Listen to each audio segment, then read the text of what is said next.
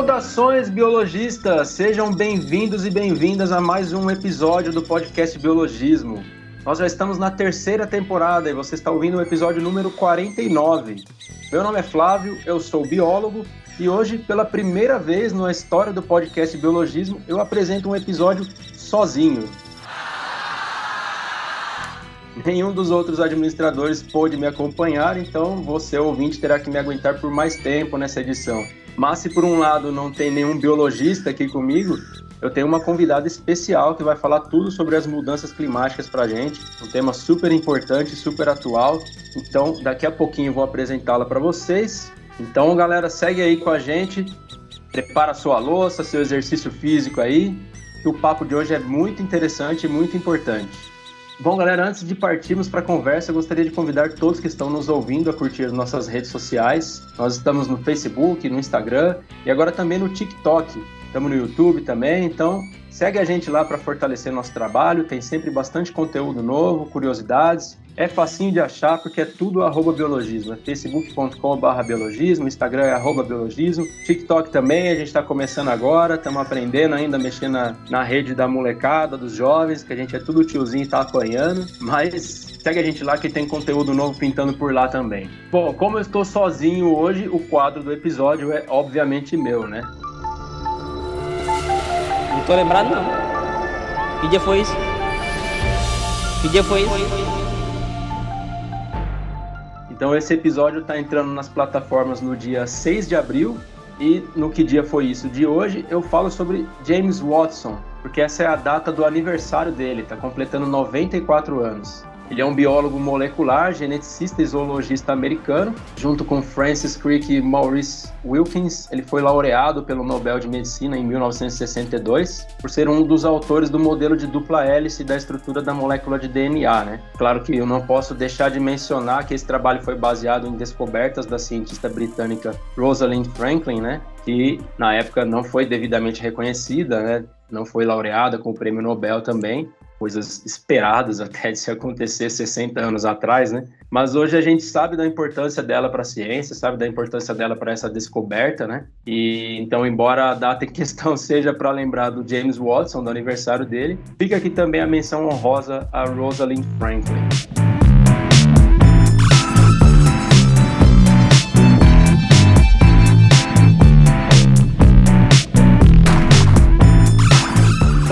Né, galera? Vamos para o que interessa, para o assunto que a gente chamou a nossa convidada aqui. Antes de mais nada, eu quero agradecê-la muito por topar bater esse papo aqui com a gente, porque ela tem uma agenda bastante corrida e agradeço então por ter topado encaixar a gente na, na agenda dela aí, na rotina dela. Então seja muito bem-vinda, Luísa Maria de L. Viegas.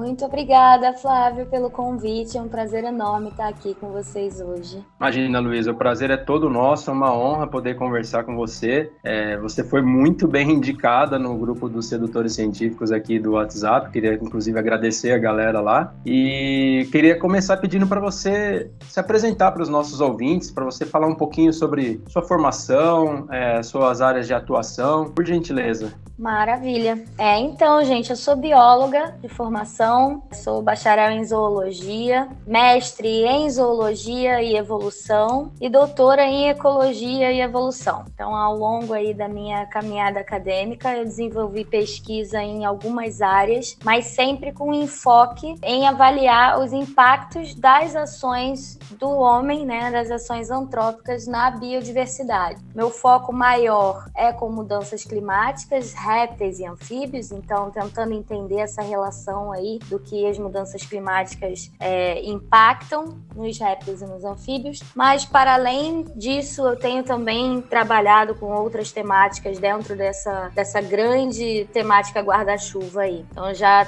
tenho trabalhos com ecologia de estradas, tenho trabalhos com o impacto dos incêndios florestais na biodiversidade, o impacto da agroindústria nos manguezais, é, enfim, eu vou aí né, sempre tentando entender essa relação é, direta ou indireta das nossas ações né, na biodiversidade. Que bacana, Luiz. Então você é uma herpetóloga, né? Sim, de formação e de coração eu sou uma herpetóloga.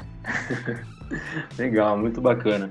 É, bom, parabéns pelo seu trabalho, né? Porque é uma área muito importante para e tão necessária que vai se tornar cada vez mais necessária pesquisas e trabalhos voltados para essa área da, das mudanças climáticas, da, de afetar a fauna e a flora, né? E consequentemente nosso cotidiano, nossa vida também. Mas assim, Luiz, eu queria para a gente começar falar um pouquinho sobre as diferenças de alguns termos que a gente costuma ouvir. Alguns a gente já ouve faz bastante tempo, né? E a galera cria muita confusão com relação a esses termos, né? Então, Luísa, se você puder falar um pouquinho para o nosso ouvinte, quais são as diferenças entre mudanças climáticas, aquecimento global, efeito estufa, acho que seria um bom ponto de partida, né?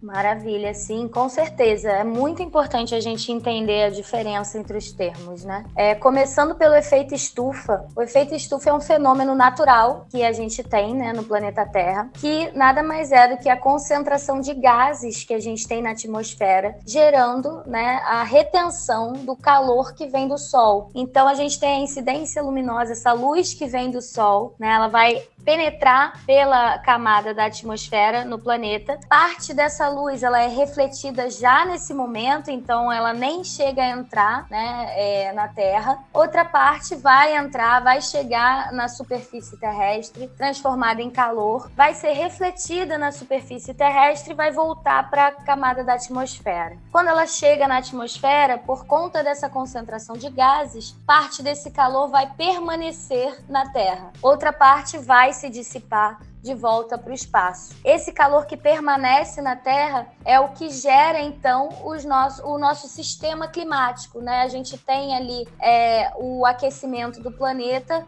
por conta desse efeito estufa. E vale ressaltar que o efeito estufa é um fenômeno natural e é um fenômeno necessário para a manutenção da vida na Terra. Porque se a gente não tivesse essa camada de gases na atmosfera, a Terra seria extremamente fria a ponto de não permitir né, que exista vida no planeta. O aquecimento global, por sua vez, é um termo utilizado, que foi mais utilizado né, nos últimos anos, para se referir à consequência da alteração na concentração de gases na atmosfera, que gera aí um aquecimento do planeta, né? Por conta de um aumento nessa concentração de gases que, do efeito estufa, né? Que são esses gases que ficam na atmosfera. Apesar do efeito estufa ser um, um fenômeno natural, quando a gente tem um aumento nas emissões de gases que compõem a atmosfera e geram o efeito estufa, né? E esse aumento ele vem desde ali a revolução industrial com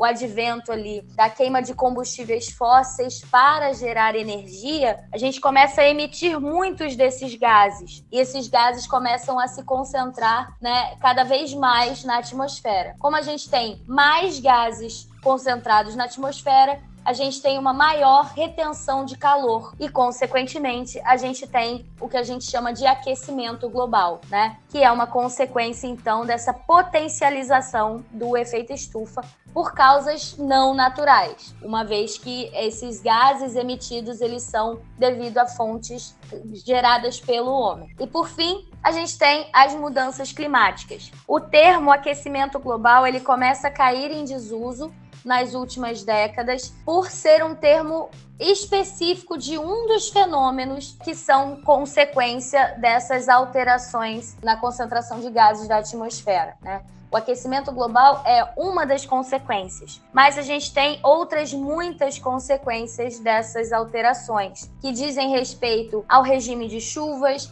à salinidade né, das nossas águas, a gente tem uma, uma alteração no nível do mar, degelo das calotas polares, a gente tem uma alteração no pH da água, né, dos oceanos. Enfim, tem inúmeros efeitos, né, que são consequência dessas alterações na, na composição né, da atmosfera e né, o, o que se sucede a partir dessas alterações. Então, as mudanças climáticas elas envolvem todas as alterações no clima, né?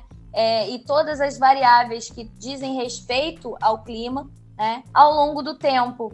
Então, essas mudanças climáticas, mais uma vez, o termo mudança climática ele pode ser referente a variações naturais, uma vez que o sistema climático da Terra é cíclico ao longo de milhares e milhões de anos, ou ele pode ser devido às no nossas ações. E aí a gente se refere especificamente a esse período desde a Revolução Industrial, que é o, o, o enfoque maior dessas discussões a respeito de mudanças climáticas recentes, né? E aí, então, mudança climática são essas alterações no clima, né? Ao longo de um determinado período temporal. E no nosso caso, quando a gente fala de mudança climática recente, de mudança climática é, antrópica, de mudança climática que está aí né, na mídia sendo divulgado, essa mudança climática é esse período desde a Revolução Industrial até o atual momento e as previsões para o futuro devido a essas alterações né, na concentração de gases na atmosfera. É, de fato, é, a partir da, da Revolução Industrial, as alterações que a gente começou a fazer no planeta, no, no, no, meio ambiente, em diversos biomas aí, é uma coisa que acelerou muito esses processos, né? E acho notável também esse lance da, do termo aquecimento global tá caindo em desuso, como você comentou, porque eu me formei faz uns 12 anos já em, biologia, e eu lembro que quando eu entrei na faculdade, se falava bastante sobre aquecimento global, né? Tava, inclusive foi mais ou menos naquela época do, do documentário, né, do, do Al Gore lá, né? E ali tava até meio que na moda, né, o termo aquecimento global. Mas eu acho interessante é, o, o termo mudanças climáticas começar a ganhar mais espaço no lugar, né? Meio como se estivesse substituindo, né, o, o termo aquecimento global, porque acho que ele é mais abrangente, né? E talvez no, no, na questão do, do, do, aquecimento global ele gere muita confusão, né? Você concorda com isso, Luísa? Com toda certeza. O aquecimento global gera muita confusão, o uso desse termo, e ele também abre margem para argumentações negacionistas, como, por exemplo, a gente pode citar né, é, locais onde o clima está mudando, mas na verdade está ficando mais frio, tendo mais eventos extremos de baixa temperatura né? Recentemente a gente viu neve no Brasil. Quando que a gente veria neve no Brasil? Né, até é, alguns anos atrás. E isso uhum. abre margem para as pessoas acharem: não, não tem aquecimento global nenhum. Como é que pode ter aquecimento global se está é, nevando, né? Se está frio. E isso gera esse tipo de confusão, né? O termo gera esse tipo de confusão. Então, quando a gente se refere a mudanças climáticas, a gente está se referindo a qualquer alteração em relação ao que era padrão. E aí o entendimento né, dos, desses efeitos acaba sendo facilitado.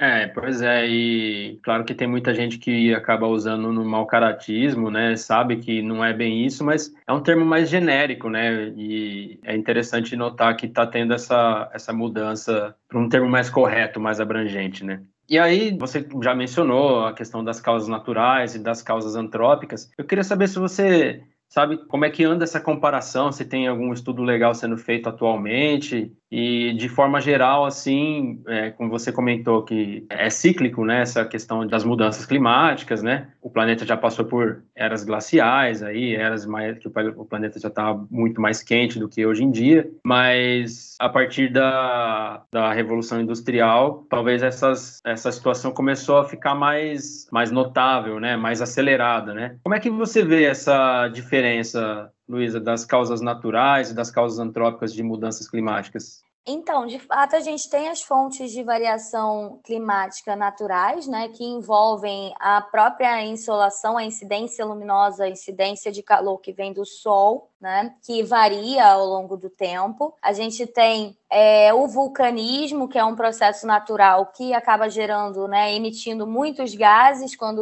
os vulcões entram em atividade. Isso também promove ali uma alteração no sistema climático. A gente também tem uma variação natural nessa concentração de gases na atmosfera e a gente também tem os ciclos, né, os chamados ciclos de Milankovitch, que são ciclos onde a órbita da Terra muda de tempos em tempos. E com essa mudança, essa alteração na órbita da Terra, a gente tem uma alteração na forma como é, essa incidência luminosa chega né, na Terra, e isso gera também o impacto no sistema climático. Então, isso tudo é natural, né? E isso tudo gerou aí ao longo da história da Terra uma alteração né, é, cíclica no sistema climático. A gente tem, de fato, períodos onde a gente tinha uma baixíssima concentração de gases na atmosfera e, consequentemente, temperaturas muito baixas, padrões de temperatura muito baixos. E a gente tem períodos onde a gente tinha uma alta emissão de gases e uma alta concentração de gases do efeito estufa na atmosfera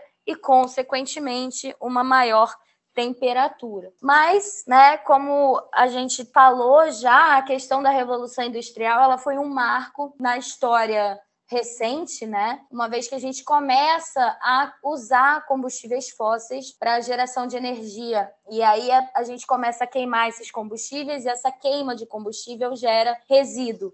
Esse resíduo né, são as emissões de gases. E a gente começa a potencializar isso e a utilizar né, é, desse, dessa estratégia para geração de energia cada vez com maior intensidade. Então, hoje em dia, a gente tem diversas fontes de variação climática antrópicas, né?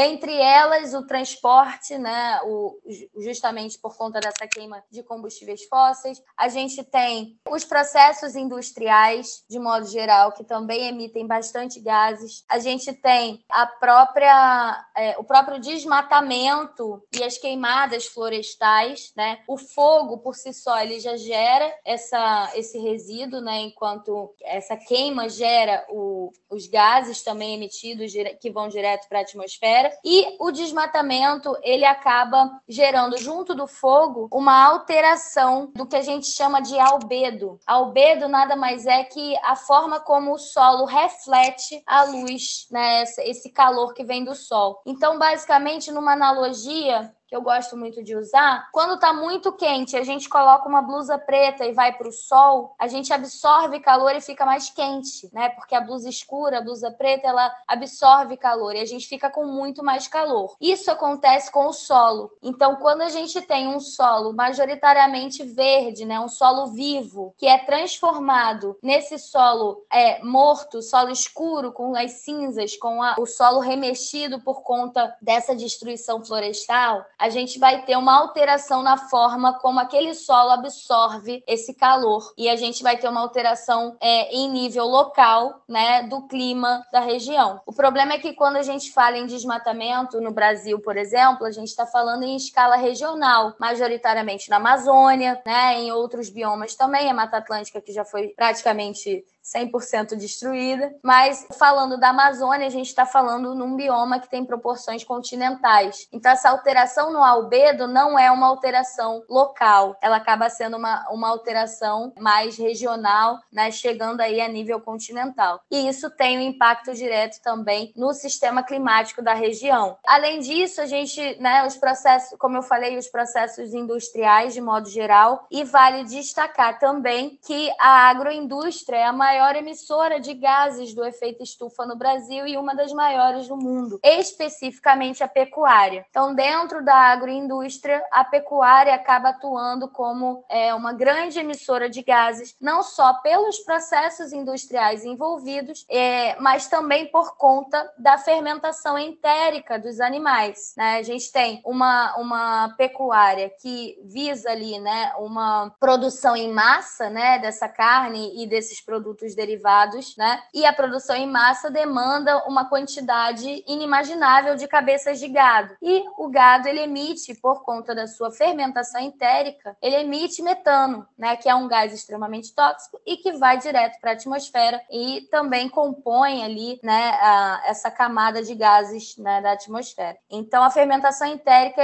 é a principal fonte de emissão de gases do efeito estufa dentro da pecuária e a agroindústria é a principal fonte de emissão de gases do efeito estufa dentro dos setores né, produtivos no Brasil e uma das principais no mundo. Então, todas essas fontes né, que eu citei, elas acabam intensificando esse fenômeno, né?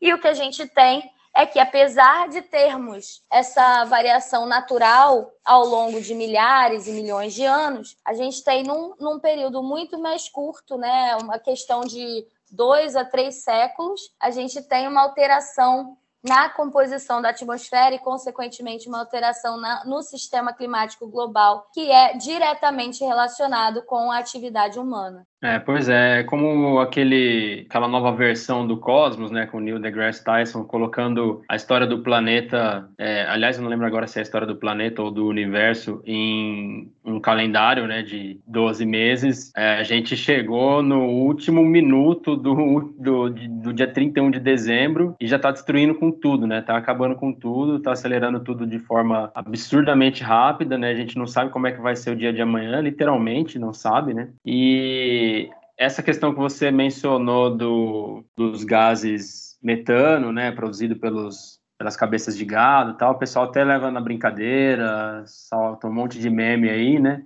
mas é, é real, né, a história não é, não é brincadeira, realmente causa um efeito no, no meio ambiente, na atmosfera, tudo, né, no, no, no clima do planeta, e é complicado também porque o setor do agro, a gente sabe que impacta demais no, no, na, na, vida do planeta, vamos dizer assim, né? E são setores poderosos e que cada vez têm mais poder e é um, um vespero que fica difícil da gente né, tentar bater de frente ali, porque é como se a gente estivesse dando murro em ponta de faca, né? E isso às vezes eu imagino para quem trabalha com isso ainda mais, né? Mas acaba desanimando bastante, né? De imaginar como é que vai ser o futuro aí principalmente com governos que não estão se importando tanto com o meio ambiente, né? É, não, isso com certeza. É uma. É, que a gente chama de briga de cachorro grande, né? Porque os interesses da grande indústria é que continue desmatando, é que continue ampliando né, cada vez mais essas áreas de pasto, essas áreas de é, plantio, de plantações né, voltadas para a alimentação desses animais. Então, hoje, nós somos um dos maiores, ou o maior produtor de soja do mundo, e essa soja não é para consumo humano, ela é para consumo dos animais, né, e para exportação. Então, a gente realmente é, é uma briga de cachorro grande, mas que, apesar disso, ela é necessária e a gente precisa sim tentar, né, aos poucos, é, pensar em alternativas, porque a gente está chegando realmente num, um cenário insustentável. É, sem dúvida. É, resta para a gente brigar até onde a gente puder, né, até o fim, porque não é uma, uma briga egoísta, né? Muito pelo contrário, né? Manter o desenvolvimento sustentável é interessante inclusive para quem briga contra ele, né?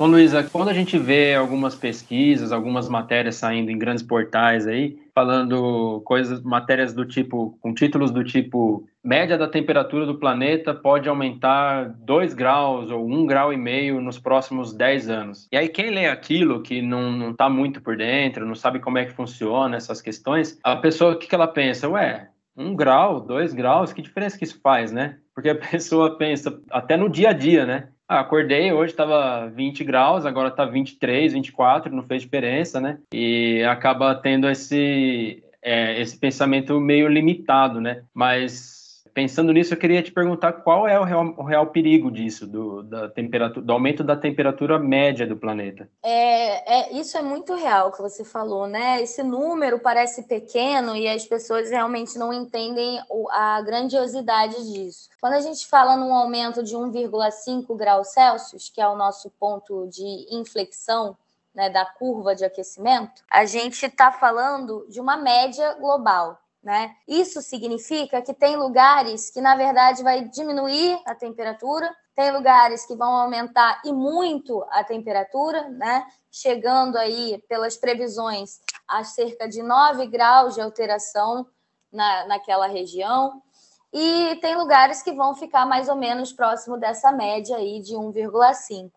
E o que, que acontece? A gente tem organismos, né? A nossa biodiversidade ela está adaptada a a experimentar aquela, aquela condição climática local. Né? Então, quando a gente tem é, espécies né, e comunidades de organismos em florestas tropicais ou organismos em é, savanas, né? A gente tem organismos que estão adaptados àquela condição climática local, aquela média de condição climática. Quando a gente fala num aumento da temperatura, é, esse, essa tem, não é somente a temperatura que vai ser alterada, né? Que é aquela discussão do aquecimento global versus mudanças climáticas. Então a gente tem, na verdade, uma alteração em toda a condição ambiental experimentada pelos organismos locais, né? Então, toda a, a condição ambiental que um organismo está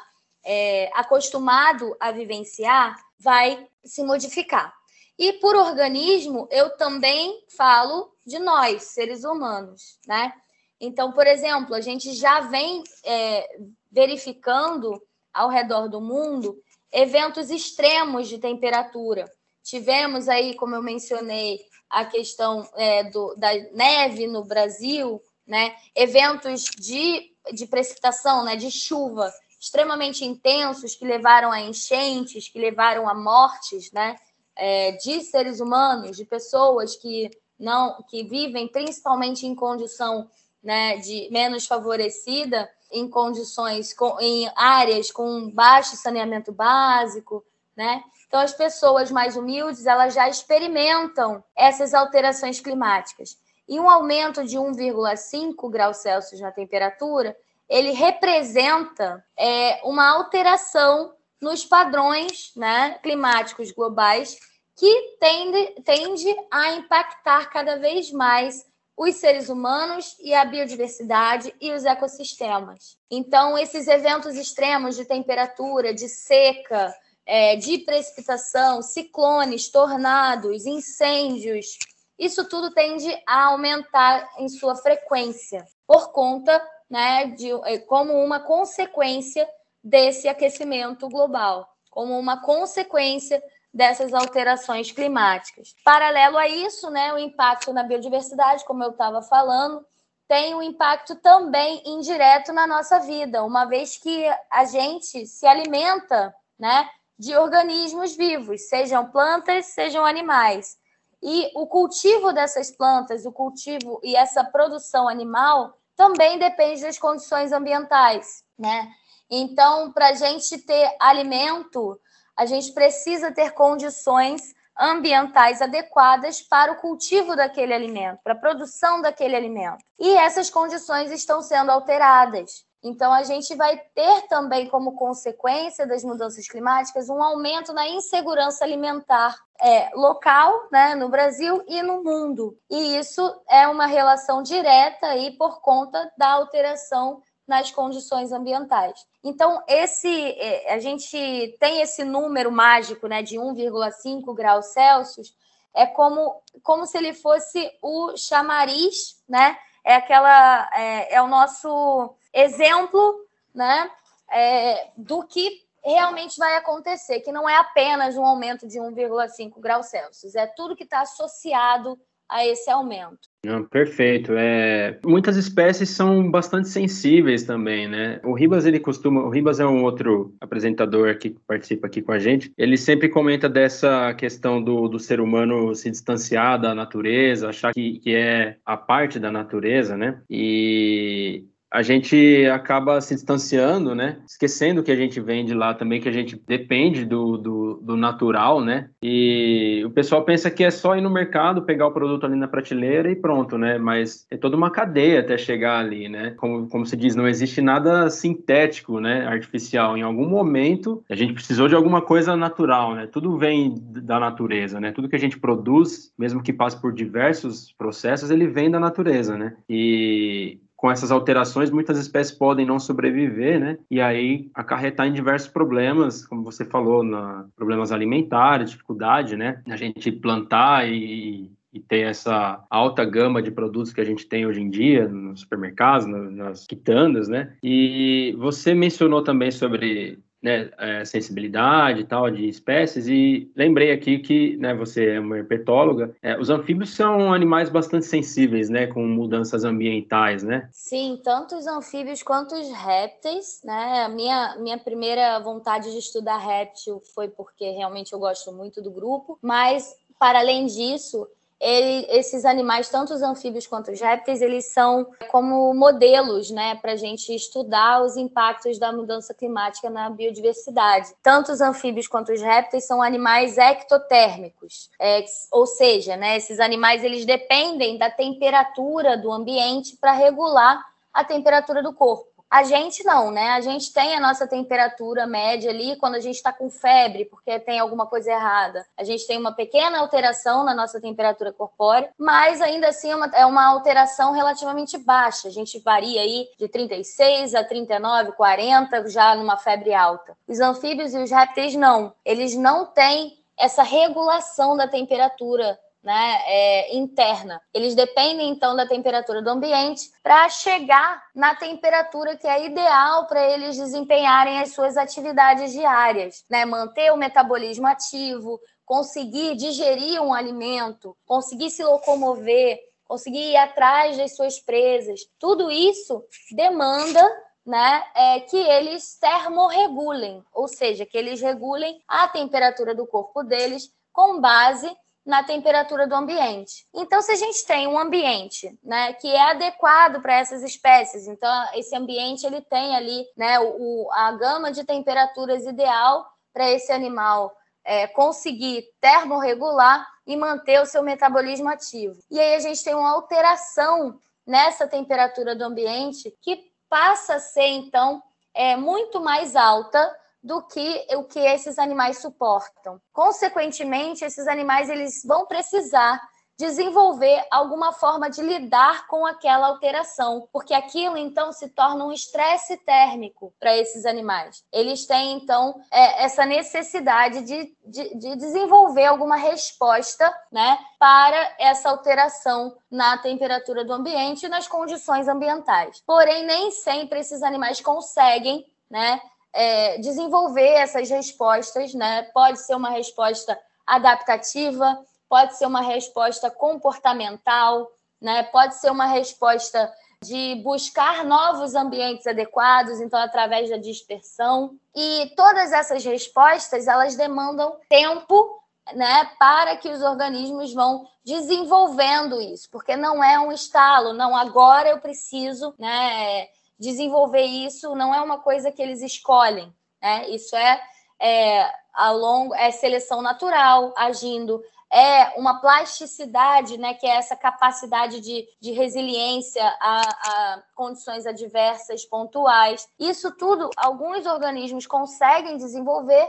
mas a maioria não consegue desenvolver num curto prazo. Né? E por curto prazo eu digo aí algumas décadas, né? poucas gerações dessas, desses grupos. E aí entra o problema, porque se eles não desenvolvem essas respostas, consequentemente, eles acabam né, diminuindo as suas populações e ficando ameaçados a ponto de se extinguirem. Né? A gente já observa hoje algumas espécies se extinguindo por conta disso e algumas extirpações locais, que é o que a gente chama quando uma população, né, um, parte da espécie ela se extingue localmente, a gente chama de extirpação. E a gente já observa essas extirpações em algumas populações né, ao redor do mundo. Tá? Então, esses animais são extremamente sensíveis, os anfíbios ainda mais, porque além deles serem ectotérmicos, eles também têm a pele bastante permeável. Então, além da questão da temperatura é, e da termorregulação, eles também desidratam com facilidade. Então, em ambientes mais secos e mais, é, e mais quentes, né, que é a tendência, por exemplo, da região amazônica, é a tendência do, do, do da Mata Atlântica é, do Sul e Sudeste, é a tendência de outros locais também ao redor do mundo, eles acabam tendo uma é, a possibilidade de desidratar né, com mais intensidade, e isso também leva as espécies ao óbito. Achei muito importante, muito interessante essa questão que você levantou do tempo para os animais se adaptarem, né? Que essas mudanças climáticas, por mais que para a gente pareça que é, é bastante tempo, né? Para a evolução acontecer é, não é nada, né? Não representa nada. Então, realmente é muito pouco tempo, né? Para a velocidade que as mudanças estão acontecendo e é muito pouco tempo para esses animais conseguirem se adaptar a novas condições, né? A, a seleção natural atuar, realmente fica bastante complicado para as espécies, né? Bom, aí partindo aqui para outro ponto, Luísa, Outro termo que começou a aparecer bastante de uns tempos para cá, na mídia, né, é a questão do ponto sem volta, né? A galera até fala o ponto de não retorno, né? Que eu acho que é uma, uma tradução meio esquisita, mas eu acho que a gente pode chamar de ponto sem volta. Você poderia falar um pouquinho para a galera que está ouvindo aí o que significa isso? É, a gente já chegou nesse ponto, está perto dele? É, esse termo realmente no português ele fica um pouco, um pouco esquisito, né? Eu mesma uso o ponto de inflexão da curva e explico o que, que é um ponto de inflexão da curva.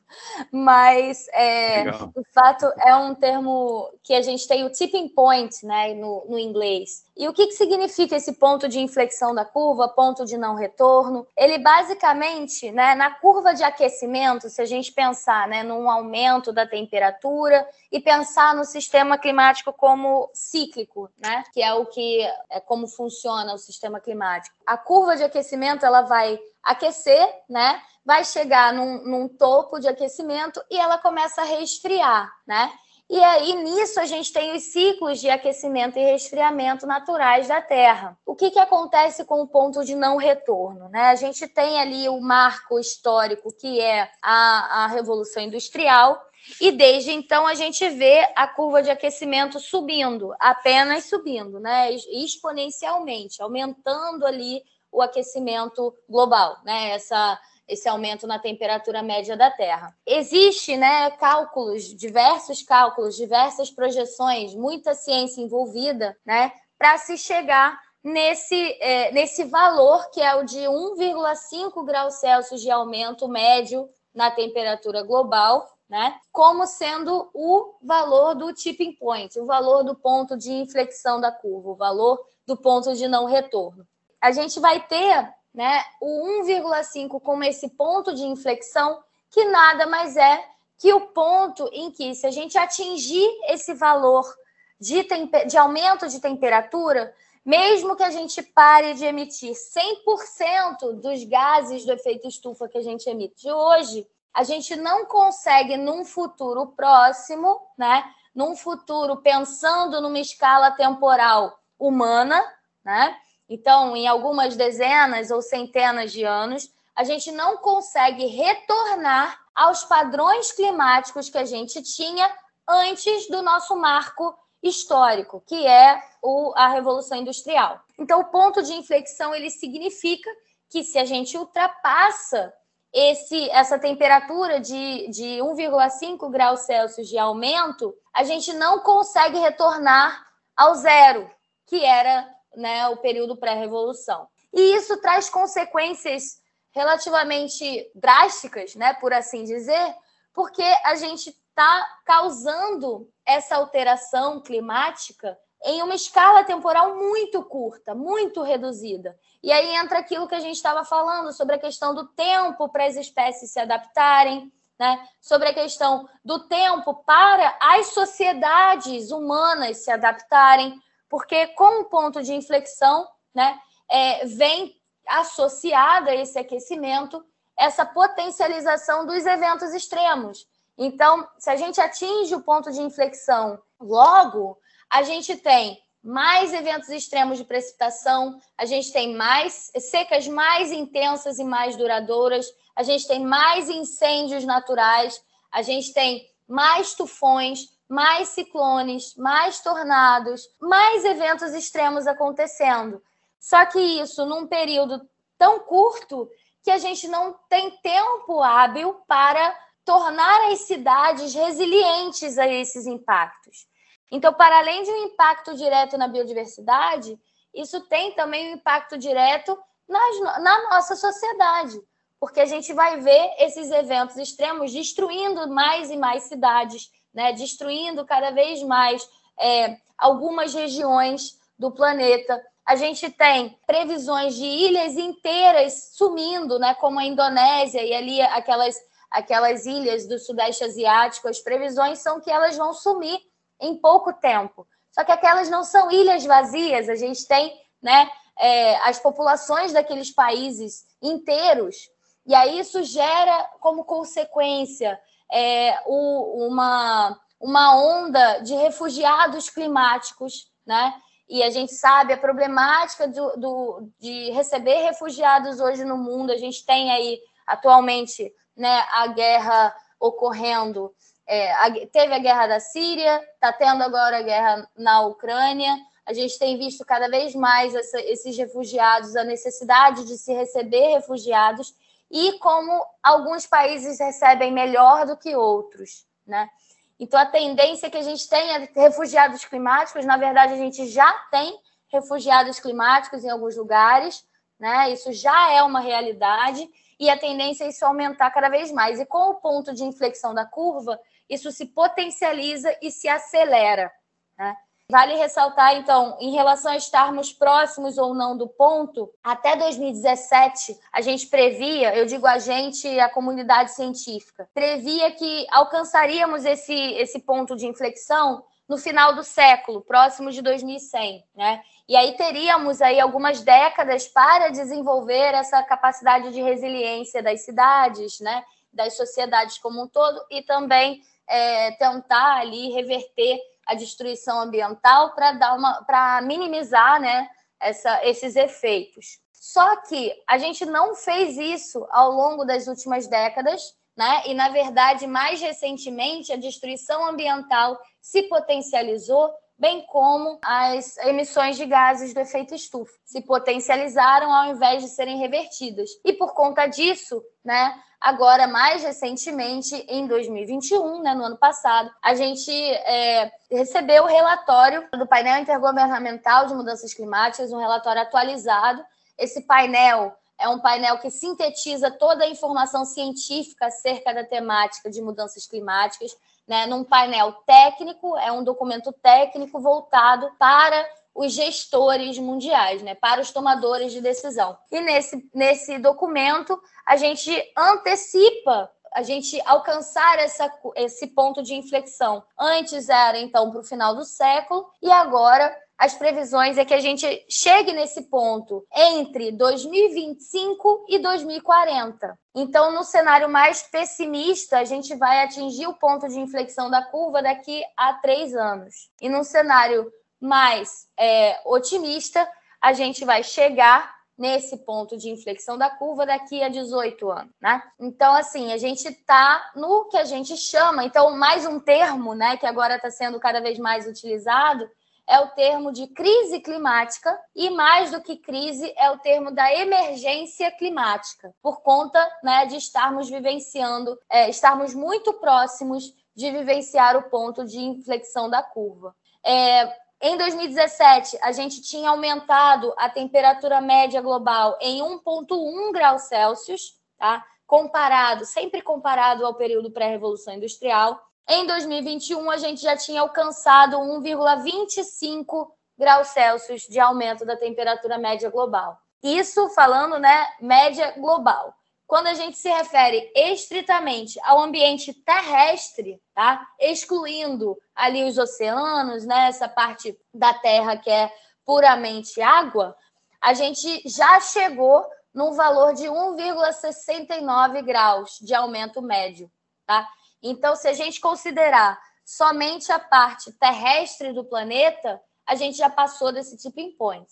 Mas o, o esse, né, do ponto de inflexão mas a gente sempre considera nessas médias o valor global, né?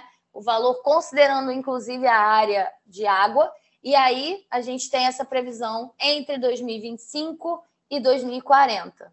É, pois é, o buraco é bem mais embaixo do que a gente imagina, né? Situação muito preocupante. E, bom, não sei se eu estou vendo muito filme ultimamente, muita ficção, mas quando você começa a falar esses, compartilhar esses esses dados e falar sobre refugiados climáticos, né? Me vem logo na cabeça esses filmes do tipo O Dia Depois de Amanhã e tal, né? Que tem um enredo parecido, inclusive, com é, claro, baseado em muitas vivências de cientistas aí, né? Por exemplo, o, o, também agora que surgiu recentemente o filme do Leonardo DiCaprio, né? Não olhe para cima e, e, sempre passa a impressão que a realidade seria exatamente daquele jeito. Inclusive foi, né? Agora na pandemia a gente viu bastante, né?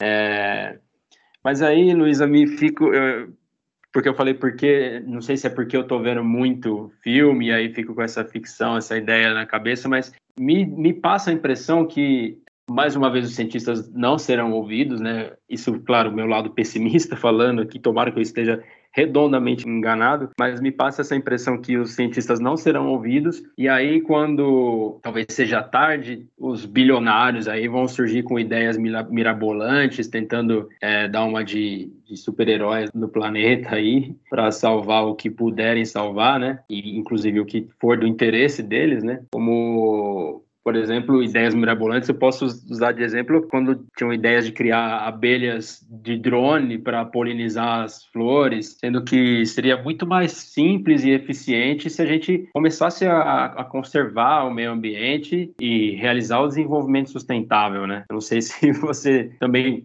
concorda? Você também tem essa, essa linha de pensamento ou se eu que viajei demais aqui? Não, eu concordo, sim. Inclusive, você citou Não Olhe para Cima e foi muito engraçado quando eu assisti esse filme. Inclusive, é uma recomendação, quem não assistiu, assista, que eu, eu me vi o tempo inteiro naquela situação, assim, né? Porque enquanto pesquisadora que trabalha com mudanças climáticas, e eu gosto muito de, de comunicar né, sobre o tema, então eu estou sempre participando de palestras, palestras, estou sempre é, dando cursos, né, e afins sobre mudança climática, e eu me vi muito naquela, naquela situação de a gente está falando, a gente está tentando, né? E ninguém ouve, ou ninguém quer ouvir e finge que tá tudo bem. Então, não olhe para cima foi quase um gatilho, assim, é, por conta justamente disso, de ser uma realidade, né? A gente, inclusive, era a proposta mesmo do filme, né? Era fazer uma crítica. O Leonardo DiCaprio é um, é um super ativista é, relacionado a mudanças climáticas. Ele é, ele é muito ativo na área. Então, uhum. ele é, isso foi de fato uma crítica não só para a questão da pandemia, do negacionismo científico na pandemia, mas também para a questão da, das mudanças climáticas, né? Mas assim, é, eu, eu, apesar de eu ter essa visão de que de fato é, isso pode, isso na verdade já está acontecendo. A gente já tem alguns dos maiores bilionários do mundo, né, inventando mil soluções é, tecnológicas disfarçadas de sustentabilidade, mas que na verdade são soluções apenas para o próprio bolso deles, né? Que são formas deles ganharem mais dinheiro com a tragédia alheia. E isso já está acontecendo, não é para o futuro, não. Isso já, já, já está rolando. Né? Então, é, eu concordo com você, eu acho que isso está acontecendo sim. É, pois é, desanimador. Mas, aproveitando que a gente entrou mais ou menos nessa pauta, eu queria também falar um pouquinho sobre essa questão do negacionismo, né? Que acho que as primeiras vezes que eu ouvi essa expressão negacionista, agora na pandemia, ela é, ganhou bastante holofote, né, o, a expressão, mas as primeiras vezes que eu ouvi falar era com relação a, a, ao aquecimento global na época, né, as mudanças climáticas. E então eu queria tocar nesse ponto aí do negacionismo histórico, né, das mudanças climáticas e, e como é que para você isso que trabalha diretamente com o assunto, é, você tem muitos embates, muito pessoal duvidando ou usando é, de, de, de falsas falsas evidências aí sobre o aquecimento global, aquela argumentação mau caráter. Como é que é para vocês? Ah, existe muito. No Brasil, a gente tem dois grandes nomes né, de negacionistas. Eu não vou citá-los, porque não precisa dar ibope para esse tipo de coisa. Mas a gente tem dois grandes nomes de negacionistas climáticos no país e que são, são pesquisadores de instituições, pesquisadores não, né? Estão associados a instituições e eles são muito bons em divulgar a anticiência, né? Que no caso aí é anticiência, não é ciência. Mas eles são muito bons uhum. divulgadores, né? E não e péssimos pesquisadores. Você abre ali o currículo Lattes deles, você vai ver que não existe publicação, não, não existe uma linha de pesquisa séria, né? um desenvolvimento da metodologia científica. Isso não existe. Mas existem palestras, né? existem aulas existem aulas abertas, existem participações em, na televisão, né, em programas de auditório. Então, isso existe. A ciência não existe. E isso é a propagação da desinformação, né? A gente tem muito, infelizmente, o Brasil, ele hoje vive uma onda de negacionismo científico, né? Inclusive, é, eu publiquei recentemente uma carta é, falando sobre o negacionismo científico no Brasil na revista Science, né? Que é uma das maiores revistas aí que a gente tem hoje, revistas científicas, e falando justamente sobre os perigos dessa é, do negacionismo científico que está instaurado no Brasil em, em relação, né, ao meio ambiente, à saúde e a tudo, né? É, todo a, o desenvolvimento do país. Mas sim, em relação a experiências pessoais com isso, né? Eu, eu tento sempre esclarecer e deixar nas minhas falas tudo muito muito claro a respeito do que é mudança climática de que de fato, como a gente conversou aqui, existe uma variação natural, mas que o que está acontecendo agora é antinatural. E já aconteceu, né, de eu ter sido uh, convidada para uma, uma mesa redonda, éramos duas pessoas, não era mais uma conversa assim entre a mediadora e eu e mais uma pessoa. E era uma conversa sobre mudanças climáticas para um evento numa universidade. É, foi virtual, foi agora durante a pandemia. E no dia, por um acaso, assim, eu estava muito rouca. Então, eu fiz um esforço muito grande para participar, porque eu não gosto de cancelar né, os eventos que eu me proponho a participar. Então eu estava ali fazendo um esforço muito grande de estar presente nesse evento. E a gente entrou, como eu estava rouca, eu, eu falei: ah, não, é, pode a outra pessoa, né, é, pode começar falando que eu entro, né, é, depois. Só que a pessoa era negacionista. E a pessoa começou falando que não existe mudança climática, que é, é são fatores. É, e, e, usa desse argumento que a gente conversou: ah, o, o, clima da Terra é cíclico, isso é natural e não sei o quê. E aí eu me vi numa posição onde eu precisava desmentir tudo que a pessoa falou, forçando uma voz que não existia porque eu estava rouca né? E aí sim entrar no tópico. E como era uma conversa, era um bate-volta, então era para ela falar, eu falava, ela falava, eu falava, a gente respondendo perguntas. E simplesmente toda vez que ela falava, a minha a minha entrada vinha carregada de não, eu discordo por causa disso, disso e disso. E eu precisava argumentar muito mais, né?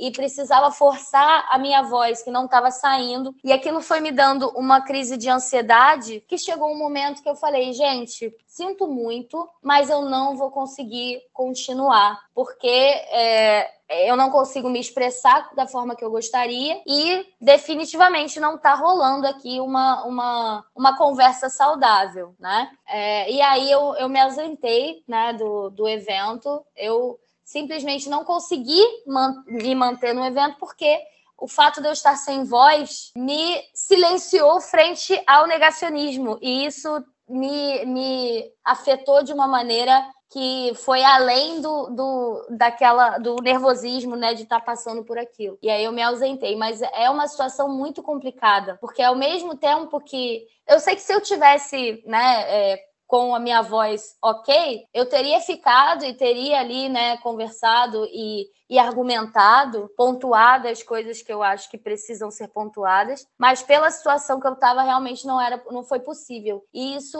é uma situação, foi eu acho que a pior sensação que eu já tive na vida. Eu saí, saí da live, né, completamente angustiada, assim. Eu fiquei um tempo deitada em posição fetal, chorando, assim, de nervoso, porque foi uma situação muito difícil pela, pelo contexto. Então, é, apesar disso, é, eu vejo que a gente precisa tentar furar bolhas. Então, é importante ter diálogos com pessoas que não têm o conhecimento, né?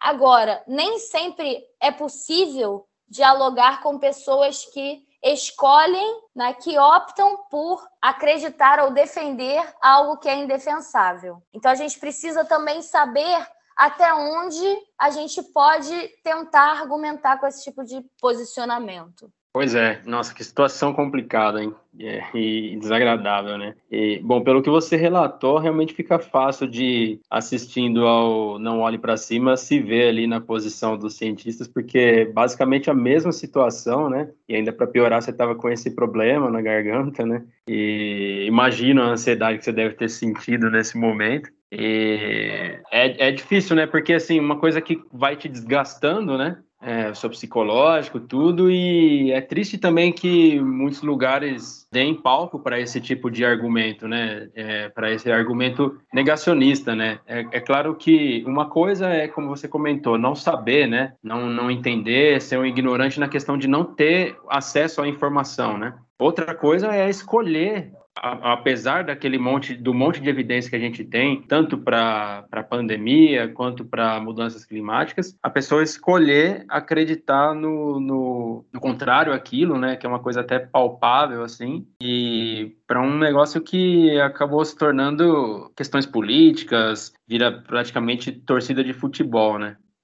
Eu queria aproveitar, Luiz, e pedir para você, como você comentou, bom, queria te parabenizar principalmente por esses embates, por estar sempre divulgando a ciência e é, esses, essas pautas importantes, né?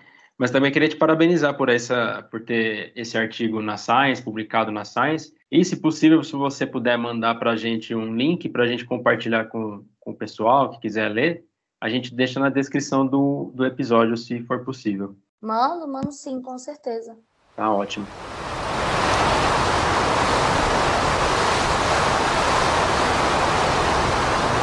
Bom, uma coisa que muitas pessoas não veem muita eficiência é essa questão da, das metas de redução da emissão de gases, né, que são propostas por algumas instituições, por alguns governos, né, na, na ONU, tudo. Eu queria saber para você, é, eu queria saber de você a respeito disso. Qual é a importância dessas metas, claro, desde que elas sejam cumpridas? Você acha que tem como ser, ser cumpridas, ser levadas a sério essas metas de redução de emissão de gases? Ah, essas metas são essenciais, na verdade, né? O problema é que a gente tem as metas, mas a gente não se compromete a cumpri-las. E agora, nas últimas reuniões, né, nas últimas COPs, que são as conferências que a ONU organiza voltadas para essa temática, a gente tem visto cada vez mais né, a mobilização de entidades sociais né, é, e, e até pessoas mesmo da sociedade civil exigindo que essas metas sejam de fato né,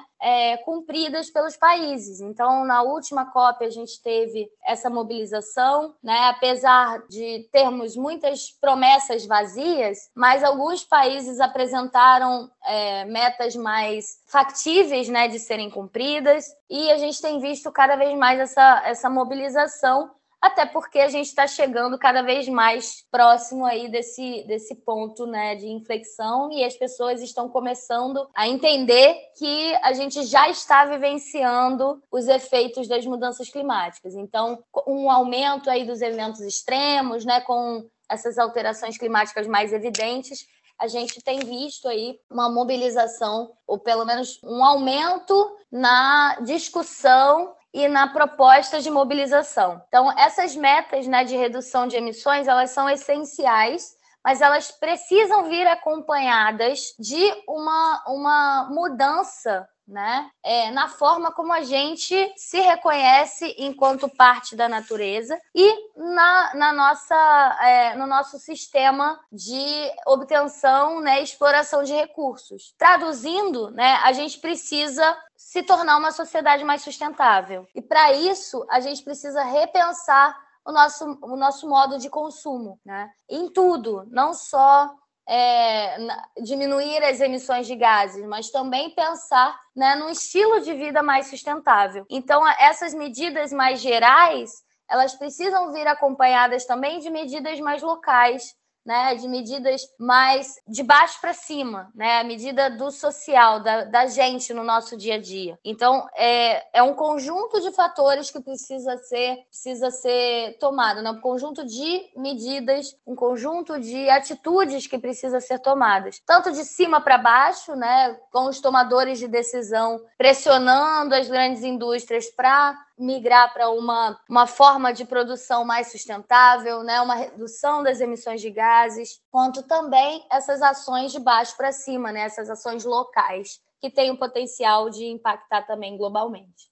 Perfeito. Com isso, você acabou respondendo uma última pergunta que eu ia fazer, que é justamente isso, né? O que fazer, o que a gente, como sociedade, né, como indivíduos, pode fazer para amenizar a situação, né? Porque quando a gente fala de mudanças climáticas, passa a impressão que o indivíduo não tem nada a fazer, né? Como se fosse só grandes governos, grandes corporações que tivessem papel nisso, né? Mas a gente tem também, né, o nosso papel e nem que seja pequenas ações, acho que dá para colaborar um pouquinho também, né? Com certeza, com certeza. E essas ações, às vezes, né, a gente para para pensar, são coisas do dia a dia que a gente consegue mudar e nem, nem sentir tanto, né? Porque, por exemplo, é, quando a gente fala ah, tem que reduzir o consumo de carne, as pessoas já, já acham, né, que a gente ah, todo mundo tem que virar vegano e é impossível, eu não consigo tirar carne, tirar derivados, né, uhum. da minha dieta. Você não precisa necessariamente se tornar vegano. Você precisa ter a consciência de que a, gente, a agroindústria é uma indústria extremamente é, danosa ao meio ambiente, né, é uma das maiores emissoras de gases.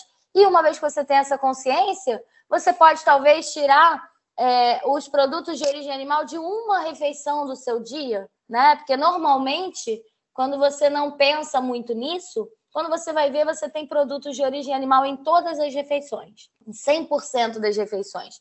E a gente tem uma certa dependência, né, esses produtos, porque isso é cultural e isso é estimulado pela indústria, né? Então, por que não reduzir o seu consumo de carne? Eu não estou dizendo para você parar de comer carne, mas por que não reduzir?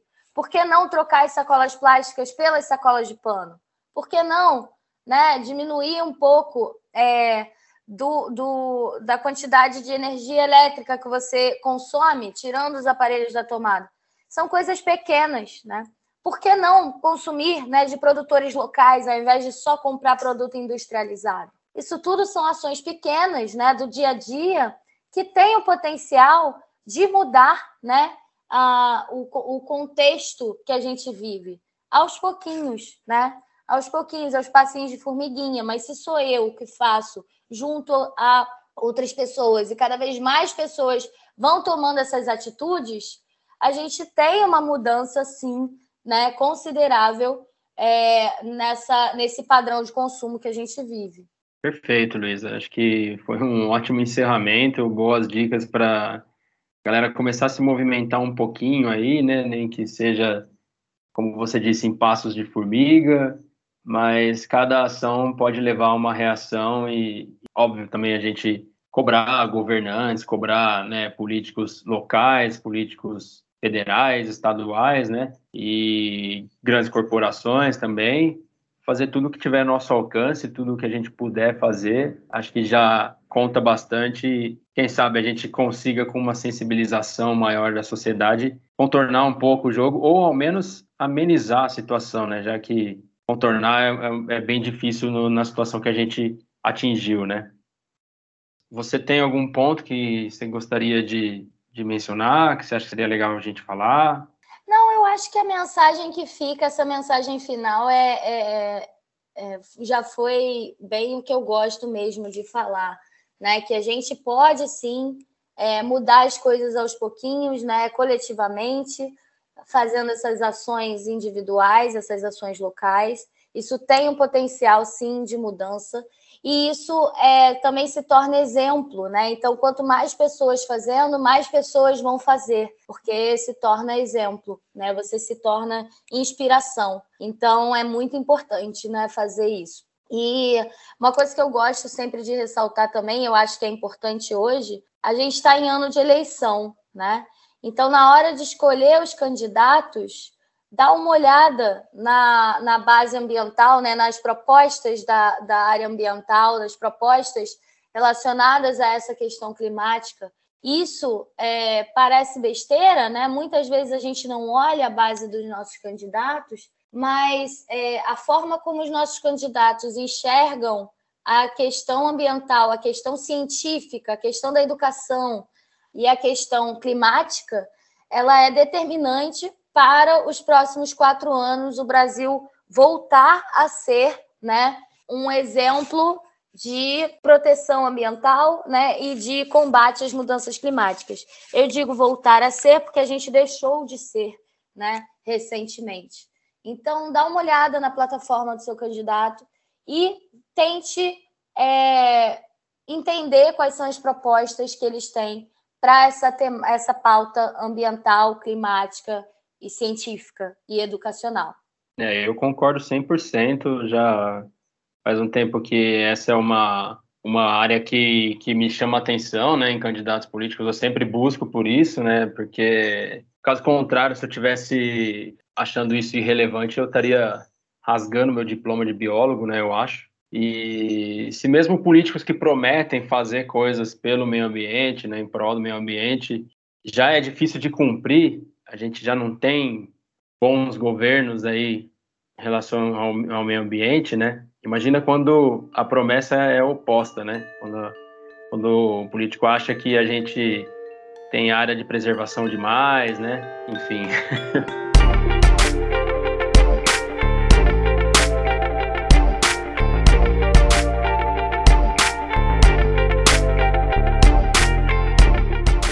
Bom, galera, estamos chegando então na reta final aqui desse episódio incrível, super informativo. A gente eu aprendi bastante, gostei muito, mas antes da gente fazer o encerramento, a gente tem o nosso tradicional momento indicações culturais. Então eu queria saber da Luísa se ela tem alguma coisa para indicar para os nossos ouvintes. Eu tenho, na verdade, a gente até falou durante aí a nossa conversa sobre o, o filme Não Olhe para Cima. Eu acho que é muito legal de assistir muito interessante e assistir com essa visão né, do, do que a gente conversou aqui hoje. É um, um filme que eu super recomendo. E eu também gosto muito de recomendar alguns documentários. Né? A gente também lá no início mencionou é uma verdade inconveniente do Al Gore, que é mais antigo, né? Que foi quando a gente começou a discutir com mais intensidade a questão do, na época, aquecimento global. É, a gente tem uma continuação de uma verdade inconveniente é, dez anos depois, que é uma verdade é, mais do que inconveniente, que é a continuação né, desse desse documentário. Também vale muito a pena assistir. É, mais recentemente, a gente tem um documentário do David Attenborough, que é Uma Vida em Nosso Planeta. Eu acho que a tradução do inglês é essa, Life on Our Planet. É um documentário que está disponível aí na, na, Netflix e é um documentário muito legal porque o David ele descreve né, as impressões dele ao longo da vida dele enquanto documentarista de vida selvagem, né? E ele fala muito sobre a questão das mudanças climáticas e os impactos das mudanças climáticas na biodiversidade. E por fim, eu não poderia deixar né, de recomendar o documentário chamado Cowspiracy. É um documentário que fala sobre é, esse impacto da indústria da carne na questão das mudanças climáticas e como isso é ocultado né, na mídia e, e de modo geral. É, esse documentário e outros também acabam é, trazendo assim uma, uma reflexão interessante, eu recomendo eles por isso. Claro que documentários, de modo geral, eles tendem a ser um pouco. É, tendem a intensificar né, a narrativa para justamente para ser atrativo ao público, mas a essência do documentário é muito importante e interessante de, de de ser vista, né, de ser discutida. Então, são aí algumas recomendações para o pessoal que tiver interesse sobre a temática de mudança climática, sobre é, essa temática de biodiversidade, é, sobre a questão da agroindústria, enfim, né, é, são boas recomendações.